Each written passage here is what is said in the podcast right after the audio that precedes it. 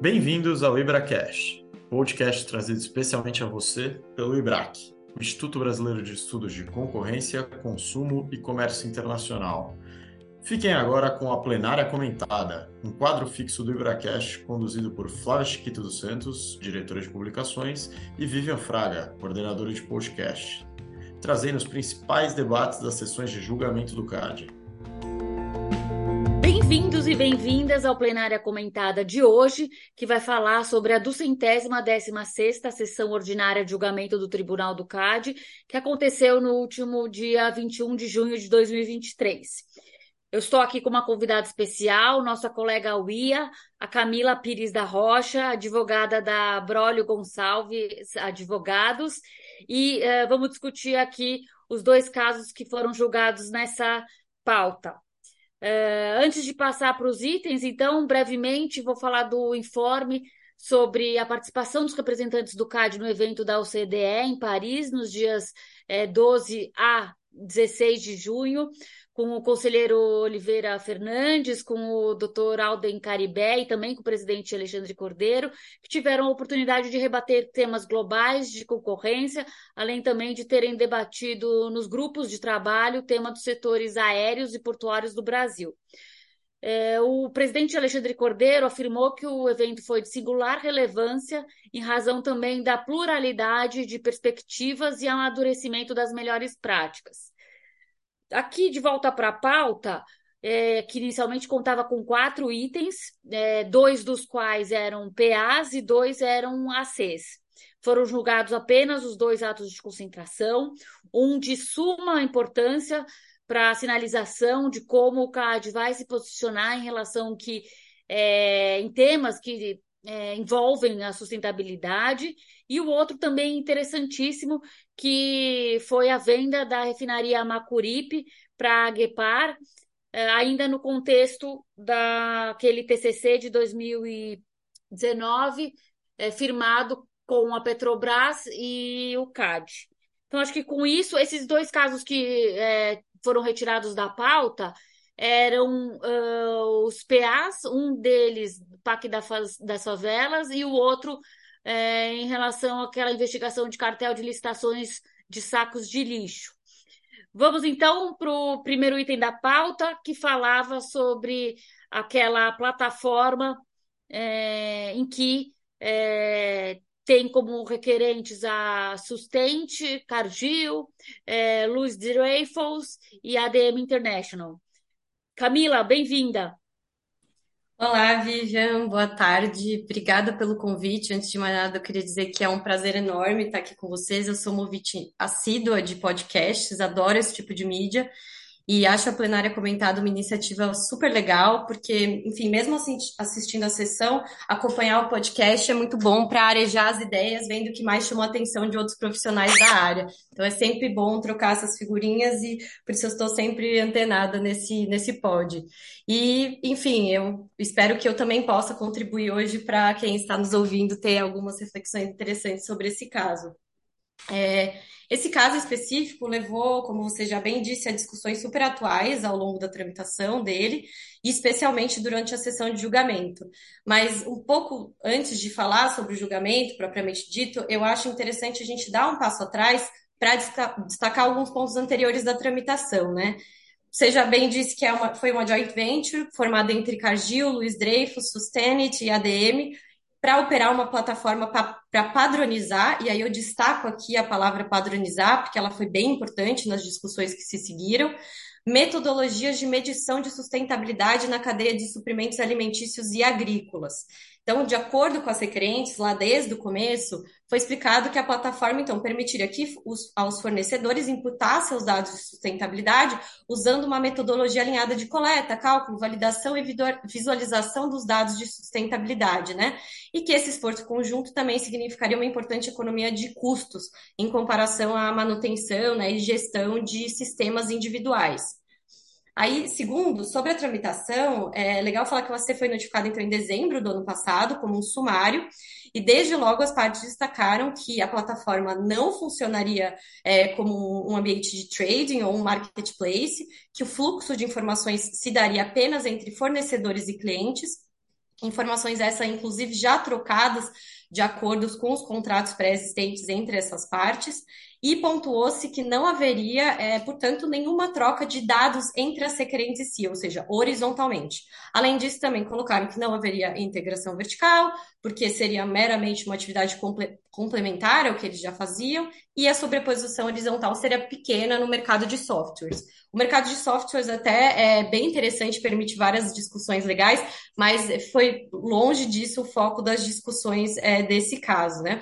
O formulário, então, foi emendado pela SG para endereçar algumas dúvidas sobre perfil de usuários, como ela seria usada, quais dados exatamente seriam imputados, quem definiria os parâmetros, como se daria o acesso das partes, medidas de compliance, dentre outros. E nesse ponto, eu destacaria uma tendência interessante da SG que a gente tem visto de cuidar para que a instrução realmente abarque desde o princípio todos os pontos que eles vislumbram que podem potencialmente causar preocupações ou dúvidas sob o ponto de vista concorrencial, evitando assim até avocações ou pelo menos poupando um esforço de instrução do tribunal, se o caso ali chegar, né? Nessa rodada foi bem interessante, porque ficou também mais concreto o entendimento do que seria essa plataforma e foi bastante é, ressaltado que ela não seria uma certificadora, acreditadora, que o acesso seria via ta uma taxa de subscrição ali dentro de um valor razoável e que haveria medidas importantes de compliance, inclusive barreiras tecnológicas à troca de informações, né? Que foi chamada ali de compliance by design, que é bem interessante também.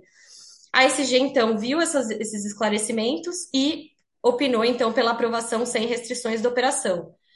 Aí o caso foi avocado pelo conselheiro Vitor, que identificou ali três principais teorias de dano, focando a atenção principalmente nas duas primeiras, que seriam elas: a possibilidade de imposição de padrões discriminatórios, o compartilhamento de dados e prejuízos disso advindos e sobreposição no mercado de softwares. Como eu disse, ele focou nos dois primeiros, até porque a sobreposição no mercado de soft softwares foi considerada ali muito residual e sem tanta importância. A vocação foi acolhida, então, e o caso distribuído ao conselheiro Sérgio.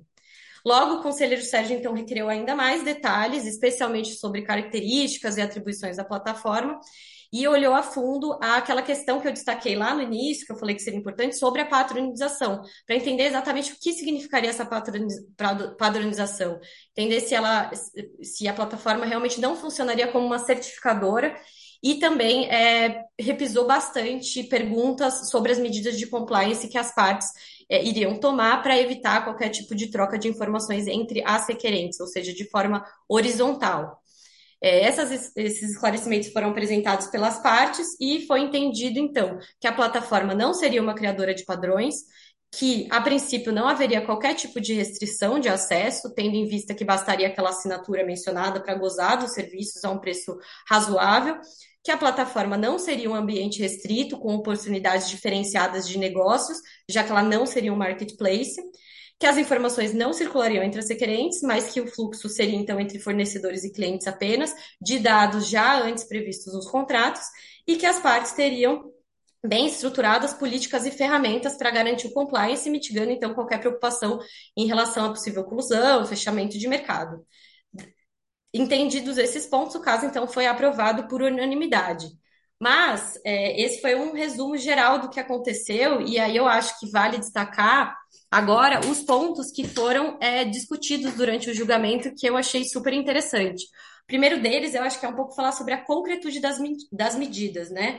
Foi bastante enfatizado pelos conselheiros o quão foi importante as partes terem apresentado, é, nesse caso, políticas e medidas mais concretas de compliance, ou seja, não se é, resumiram a apresentar, descrever né, planos, ainda que detalhados, mas sim documentos acabados e definitivos, ou seja, o é, CAD teve o conforto de olhar exatamente quais eram as medidas a ser aplicadas pelas partes, quais eram os, as políticas, como isso seria executado no dia a dia ali, já definitivamente que, e, e dados até essa quantidade de documentos e premissas sobre os quais a operação foi aprovada, o conselheiro Gustavo até levantou o questionamento se na prática a aprovação não teria sido até com restrições, né, com condições, já que o descumprimento dessas condições poderiam até mesmo ensejar uma investigação por gun jump ou um reexame baseado na, no artigo 91 da lei.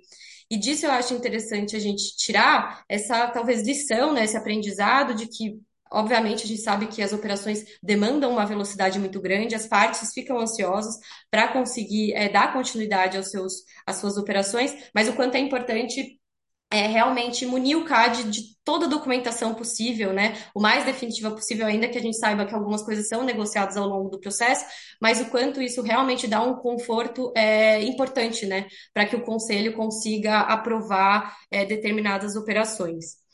Outro aspecto que eu achei bem legal também, que foi debatido longamente desde o início do processo, especialmente no dia da sessão de julgamento, foi a questão da troca de informações, né? É, o conselheiro Gustavo levantou um ponto até de que a troca de informações correcionalmente sensíveis pode ser vista pelo caso em determinadas situações, até mesmo como um cartel difuso, né? E daí a importância de se ter um compliance robusto que garanta que isso não vai acontecer, que não vai haver um vazamento, que as requerentes ali nesse caso não teriam acesso a informações umas das outras. E, para além da garantia é, de que não haveria um fluxo entre as requerentes, mas apenas de novo entre os fornecedores e clientes, um outro aspecto que ajudou a mitigar um pouco as preocupações foi o fato de que esses dados não seriam é, novidades, não seriam informações completamente novas a circular, mas como a gente já mencionou hoje, é, informações já previstas nos contratos que essas partes já tinham antes da própria constituição da JV. E sobre esse aspecto, eu acho interessante comentar que o CAD já reconheceu, enfim, muitas vezes e discutiu infinitamente a importância que tem assumido os dados. Até aquela frase batida que a gente ouve o tempo todo de que os dados são o novo petróleo. Mas um debate que às vezes eu sinto um pouco de falta é exatamente da importância que tem também a forma como os dados são processados e explorados. Porque em muitas situações e contextos, na verdade, o valor acaba ficando exatamente aí, né? Em como eles são organizados, o que, que eles o que, que esses dados permitem inferir mais do que os dados em si mesmos, né? E eu achei interessante que esse aspecto é, também chamou a atenção do conselheiro Gustavo, que fez contar, constar no voto dele um pouco dessa, dessa reflexão de que conhecimentos então seriam obtidos pelas requerentes por meio do processamento da organização desses dados dentro da plataforma.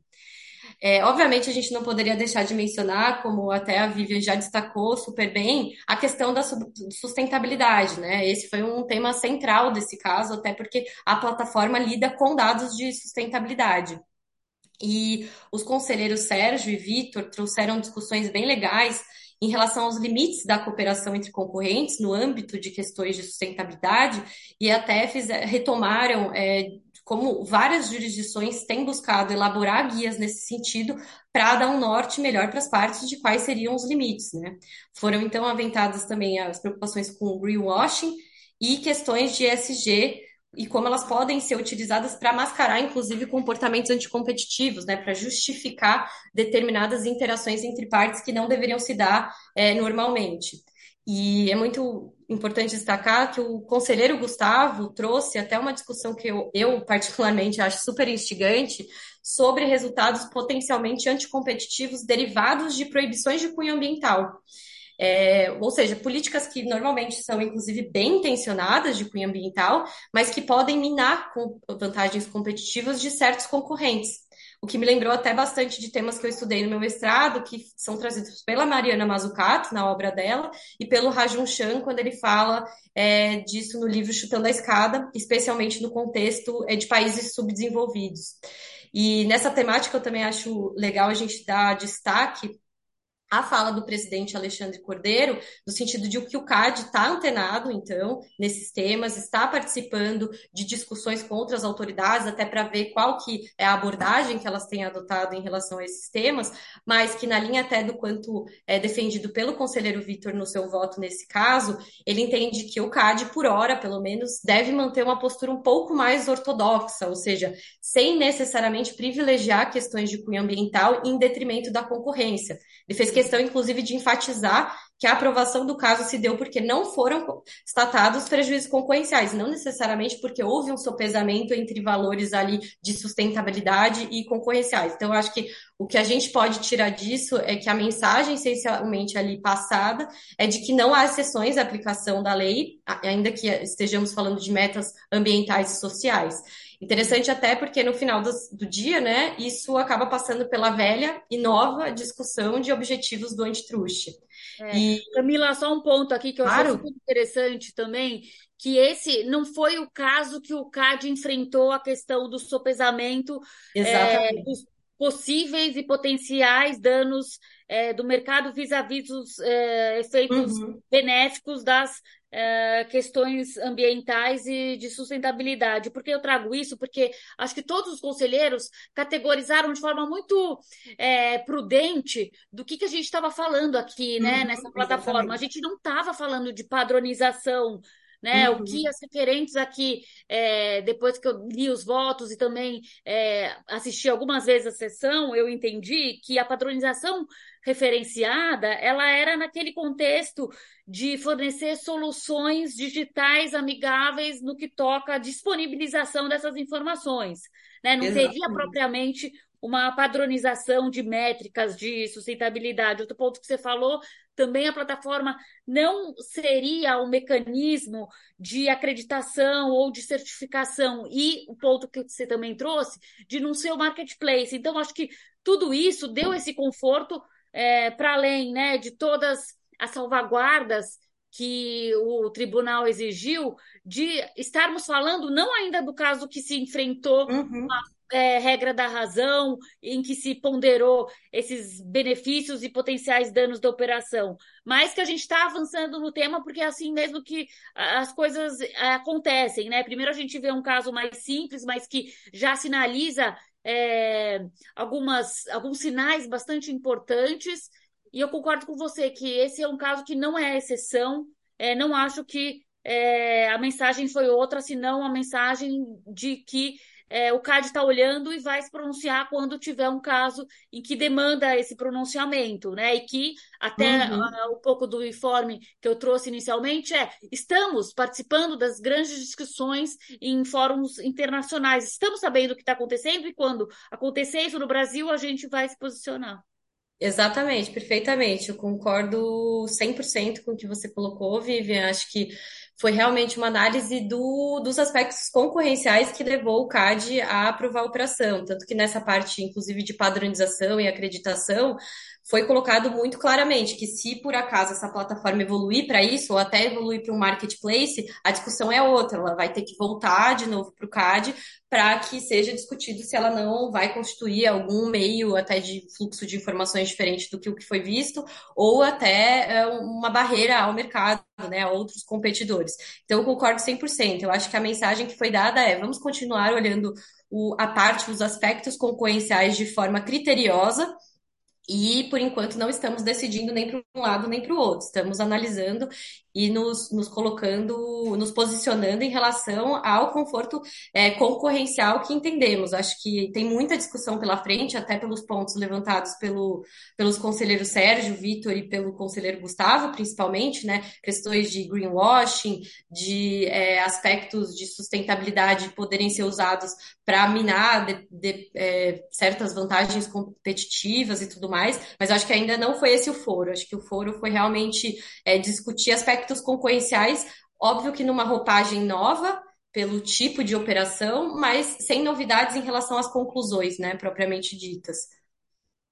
E acho que só finalizando aqui os comentários do, do caso, um outro ponto que foi levantado pelos conselheiros ali foi tentar também fazer uma diferenciação em, em relação ao que foi visto no Catena X, né?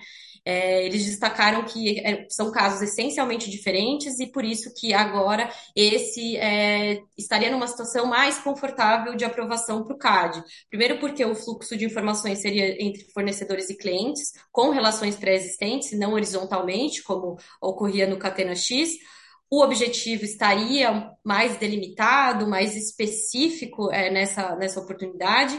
Haveria um controle centralizado das garantias de compliance, que, de novo, é aquele ponto que foi destacado de que as partes realmente apresentaram planos concretos e políticas muito bem definidas e delimitadas de como isso ocorreria, e até do compliance by design, né, que haveria ferramentas, inclusive tecnológicas, que impediriam é, a priori já uma troca de informações. Até eu achei super interessante que na parte técnica, as requerentes asseguraram que os, as próprias pessoas que prestariam assistência teriam um acesso muito limitado aos, aos dados específicos, né, delimitado em termos de é, escopo e até de tempo. É, e também que, de novo, isso que a gente acabou de, de destacar, que, por enquanto, ao menos, não há planos de que a plataforma se torne um ambiente restrito de oportunidade de negócios, né, um marketplace, que também seria um pouco diferente do Catena X, que haveria essa perspectiva. Então, eles fizeram questão até de fazer bem essa diferenciação, acho que até numa toada geral desse caso, que foi debater bastante os aspectos tratados durante a sessão e ao longo dos votos escritos, exatamente para seguir como um guidance, né, para o mercado em geral do que esperar do CAD nessas situações. E depois, enfim, de todas essas discussões que foram travadas, o caso, como eu tinha mencionado, foi aprovado por unanimidade pelo Conselho. Obrigada, Camila. Excelente esse aprofundamento que você fez no primeiro caso. Vamos agora para o segundo e último caso, que é, tratou-se da operação de compra pela Grepar da refinaria Mucuripe Lubinor, que é uma subsidiária da Petrobras que opera no Ceará.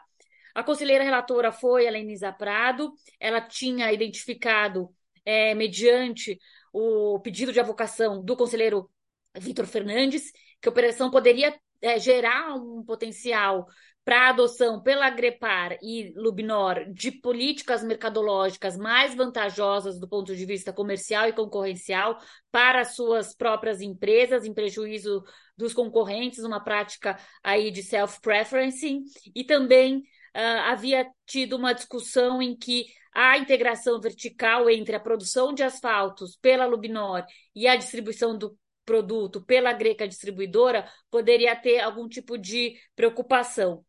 Com base nessas preocupações, o tribunal condicionou a aprovação da operação mediante assinatura de um ACC. As condições ainda estão sob sigilo, mas o que se vê é que esse ACC contém compromissos de natureza comportamental, os quais a conselheira relatora compreendeu como suficientes, tempestivos e factíveis e plenamente verificáveis para mitigar as preocupações do caso concreto. E ela foi seguida por unanimidade por, pelos demais membros do conselho, do conselho. Acho que é importante também que o próprio presidente tratou sobre as negociações de ACC e dos respectivos remédios e ele teve uma fala bastante interessante que vale destacar aqui, que quando os remédios comportamentais se distanciam do nexo de causalidade da operação, a gente acaba trazendo problemas para a instituição no futuro, como aumento de denúncias pelo não cumprimento, por exemplo, de cláusulas específicas que, por suas vezes, eh, poderiam ser dispensadas. Isso gera custo para a instituição, custo de investigação e uma intervenção desnecessária na iniciativa privada. Então, acho que foi importante essa, esse statement do próprio presidente de se averiguar a questão do nexo de causalidade com a operação, né? Sempre tendo um acordo objetivo e realmente efetivo e verificável, como se é, demonstrou aqui na prática. Só recuperando que essa é mais uma medida para aquele cumprimento de 2019 do TCC, firmado com o CAD, com a Petrobras, é, que previa a venda de oito refinarias da empresa, né, mantendo apenas as unidades do Rio de Janeiro e São Paulo, como forma de reduzir a posição dominante da Petrobras no setor de refino.